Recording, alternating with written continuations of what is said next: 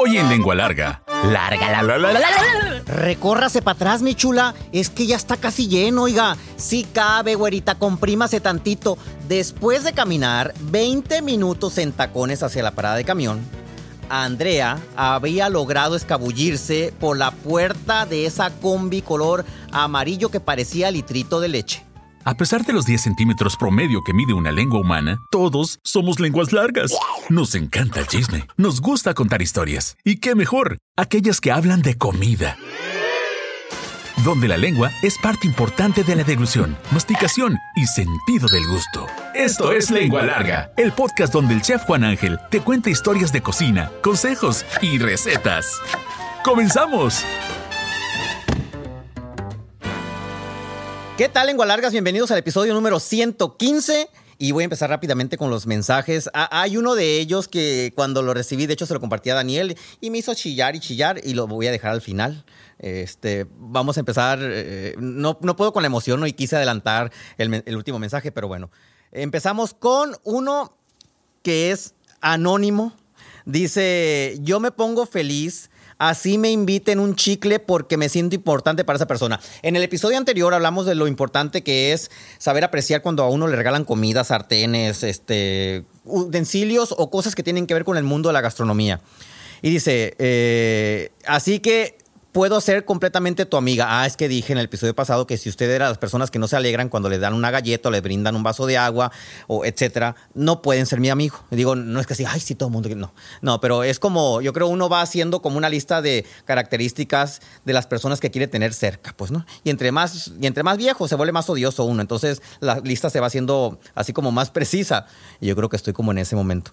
Eh, Mónica Pineda, me encantó la historia de las tres hermanas que relataste y. eh, y aunque estoy escuchando sola el podcast, no te miento, estoy risa y risa. Es el episodio anterior. Muchas gracias, Mónica Pineda. Marisela Valdés desde Sinaloa. Tienes mucha razón. Yo prefiero un regalo que sea comida, postre, en lugar de algún perfume u otra cosa. Digo, me imagino que la otra cosa no es un vehículo o un carro, ¿verdad? Pero mm, digo, porque hay límites en todas las cosas.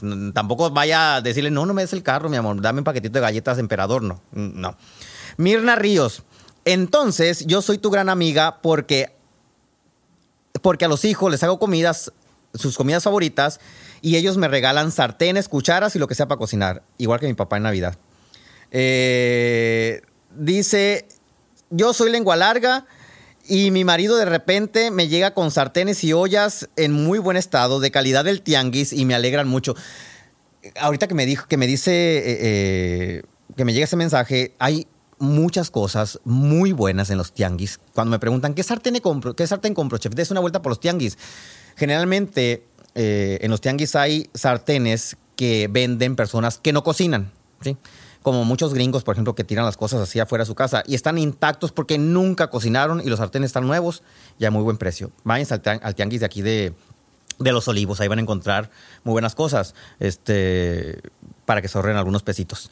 Lidia García, gracias, ah, gracias chef por presentar esta bella historia de mi señora madre, Natividad García. Nunca imaginé que el podcast de la semana anterior, la historia, le iba a escuchar una de las integrantes de la familia que participó en el concurso. Y ella es Lidia García. Gracias por escucharlo, gracias por enviar sus comentarios y saludos. Vayan al, al episodio anterior para que vean de qué se trata el concurso. Gracias Lidia, un abrazo. Y llegó una foto y les voy a leer tal cual el mensaje junto a la foto. Querido Juan Ángel, mi niño es tu fan. Bueno, en casa todos somos tus fans, pero él ahora trabaja en la cooperativa de su escuela, todo a raíz de tu podcast. Hoy tuvimos una kermés en su escuela y preparamos la receta del pastel de alcurnia. El postre voló y al menos dos clientes volvieron por otras porciones, lo cual se nos hizo maravilloso.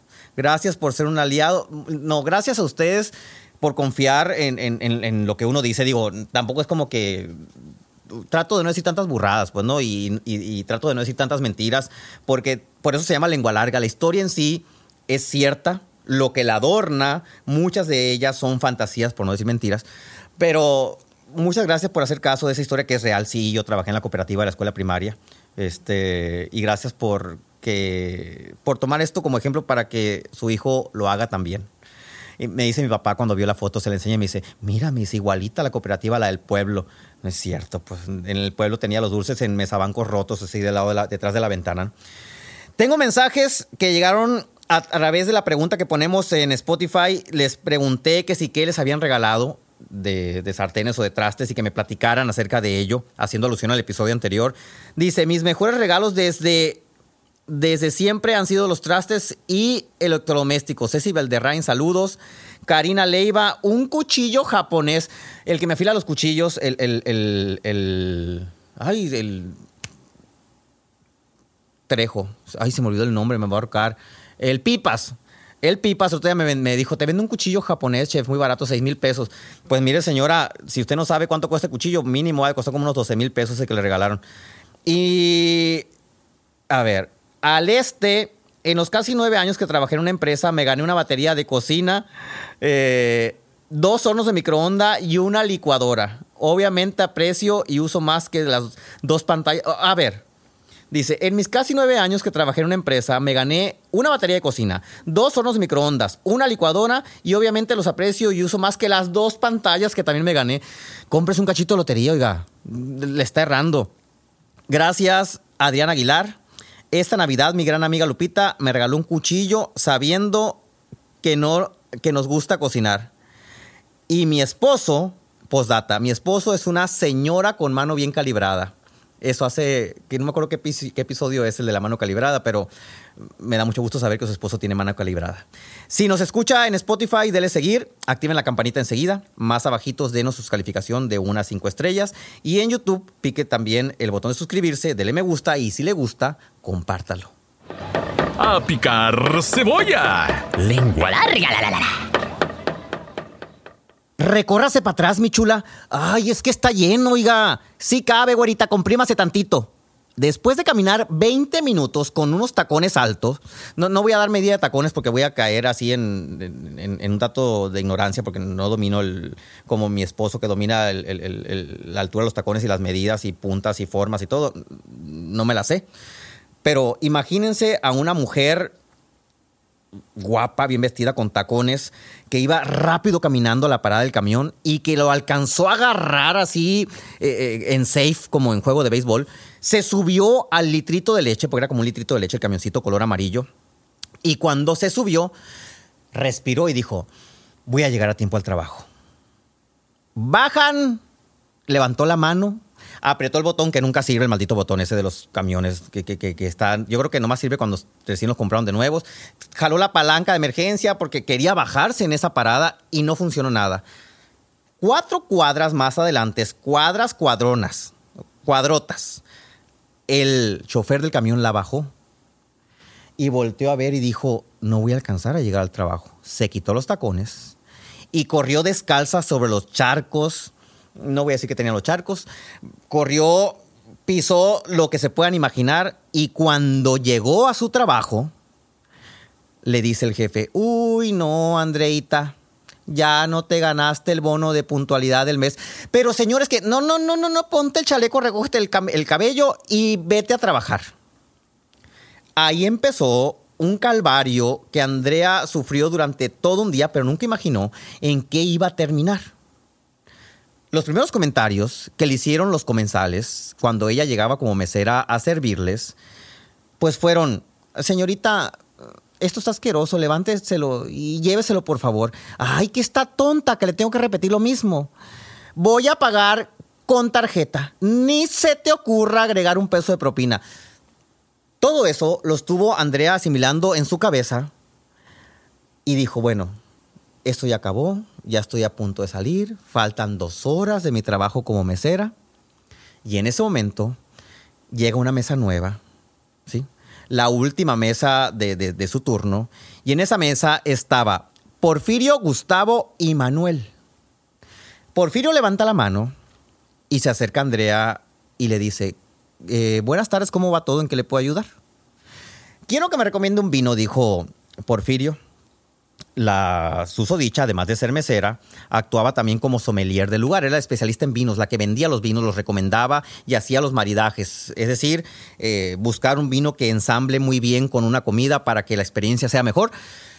Y le dice, le tengo un vino que le puedo recomendar. Es un vino eh, blanco, alemán.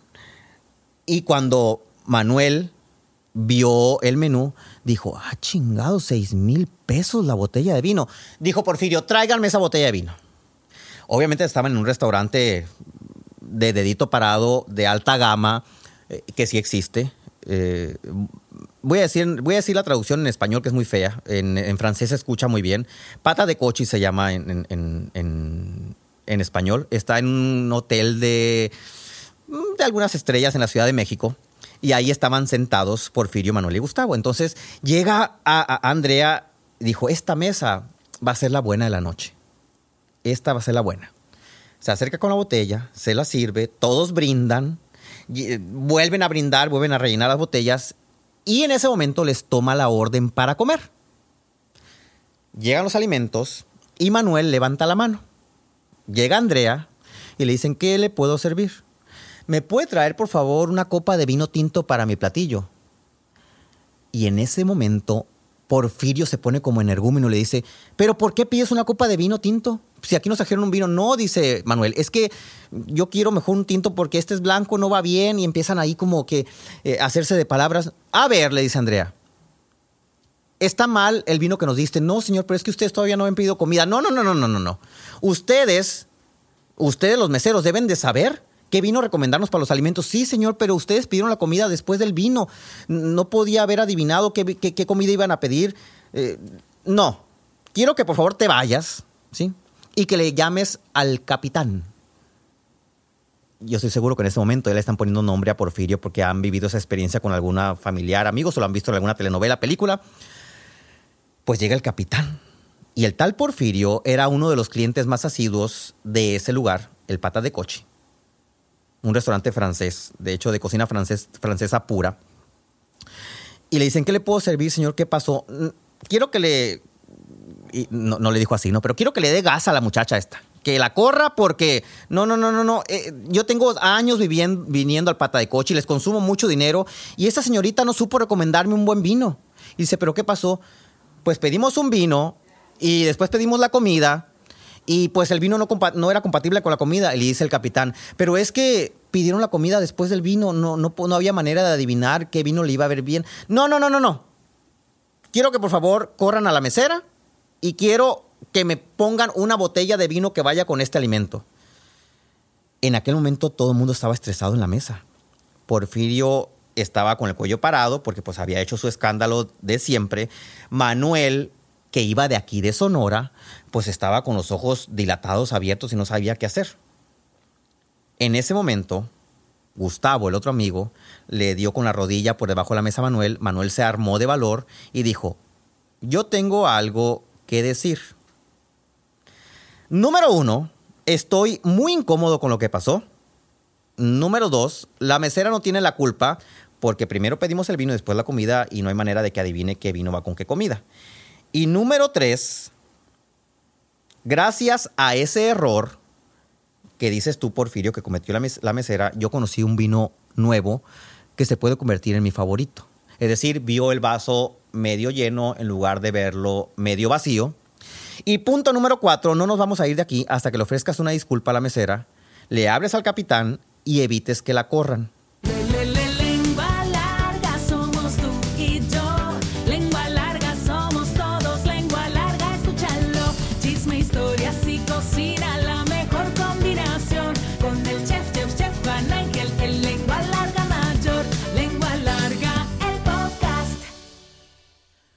¿Qué creen ustedes que pasó? Pues que le hicieron caso a Manuel e incluso le dejaron el 20% de propina a la mesera. ¿A qué voy con todo esto? No va a haber receta de cocina hoy. Les tengo una retajila de cosas que decir. Para empezar, ¿por qué creemos tener mayor dignidad, autoridad Mm, o, creernos más merecedores de más respeto que quienes nos están sirviendo en la mesa, como para gritarles, ningunearlos y hacerlos sentir mal. Incluso en ese momento que ni siquiera tenía la culpa la pobre mujer, que se, le, que, se vino descalza, corrió un charco. O sea, ¿por qué no somos un poco más empáticos en situaciones como estas? Digo, deberíamos ser empáticos en todas las situaciones de nuestra vida. A veces el humor no nos lo permite, pero deberíamos de, ser, de hacerlo así.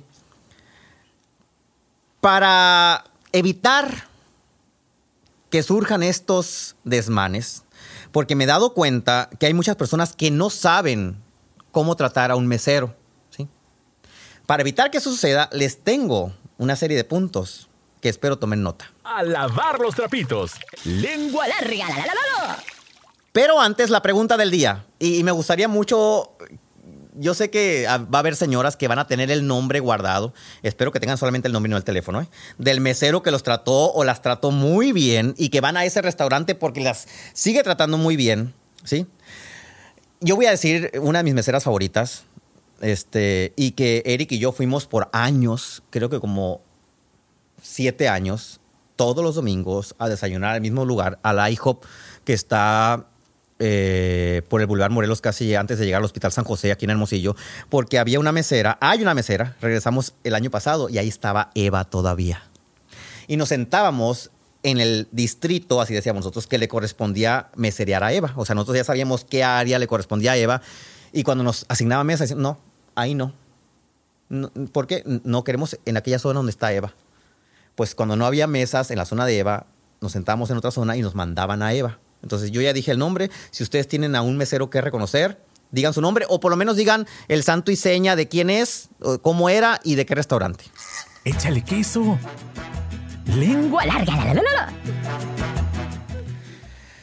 Punto número uno para aprender a tratar a los meseros con dignidad y no ser uno de los porfirios que le mencioné ahorita. Primero hay que ponernos en su lugar, ¿sí? Hay que recordar que el mesero está tratando con gente hambrienta y a veces alcoholizada, ¿sí? En estado de embriaguez. Entonces, hay que ponernos en su lugar y ser un poco más empáticos al momento de dirigirnos hacia ellos. Número dos, nada de, ¿qué onda, mi chavo? ¿Qué onda, jefecito, mi amigo? No, está trabajando.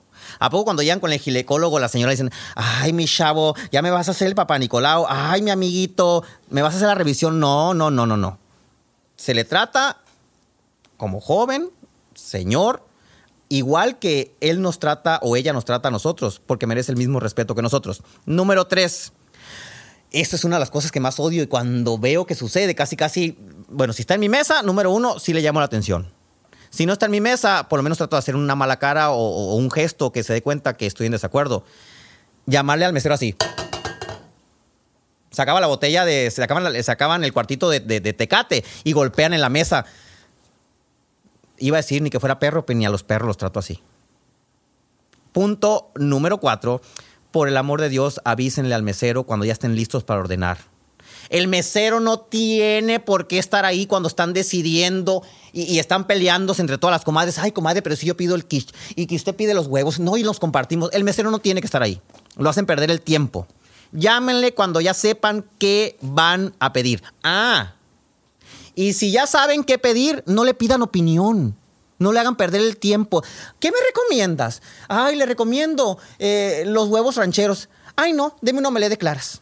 Si ya saben qué van a pedir, ¿para qué le hacen gastar saliva al hombre? Pues tiene mucha saliva que gastar en las otras mesas. Siguiente punto. Eviten ligar con los meseros. Por favor. Bueno, es que yo sé que a veces es inevitable porque se atraviesan unos meseros o meseras que son, dices tú, ay, caray.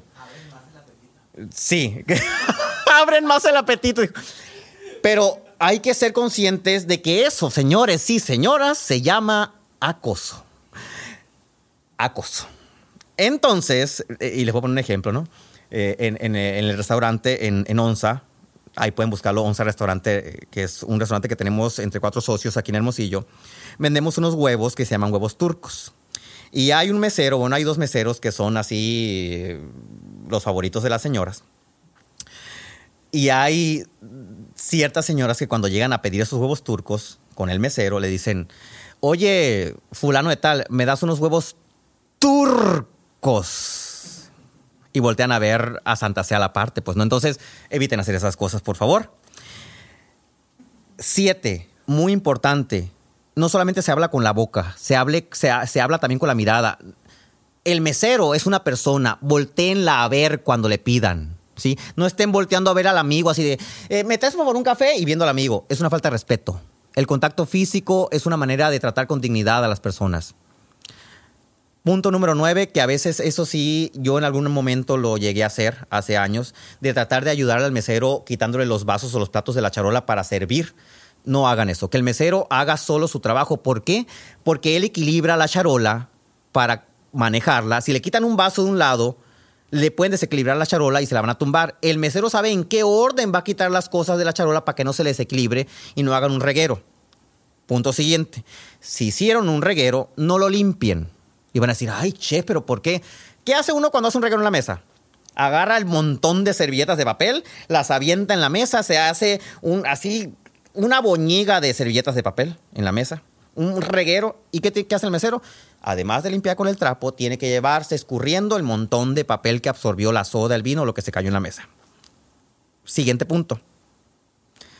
Mantengan por favor a los niños en su sitio porque pueden causar un accidente y si andan corriendo por todas partes, dificultan el trabajo del mesero y si se cae una charola, se atrasa toda la línea de producción y de entrega de los platillos. Punto número 12, estamos en el 12. Dejen de ser diseñadores de interiores cuando andan en un restaurante moviendo sillas y cambiando mesas. Eso no se hace. Ay, sí que me gustó que no, que, que aquí, que al lado de la ventana. Por algo las sillas están en ese lugar. En el momento que las cambian, atrofian el trabajo de los meseros al momento de entregar los platos. Siguiente punto. A la hora de pedir la cuenta, no, no, hagan sentir en vergüenza a los demás que están en la mesa diciendo cosas como, mijito, me traes la dolorosa, por favor.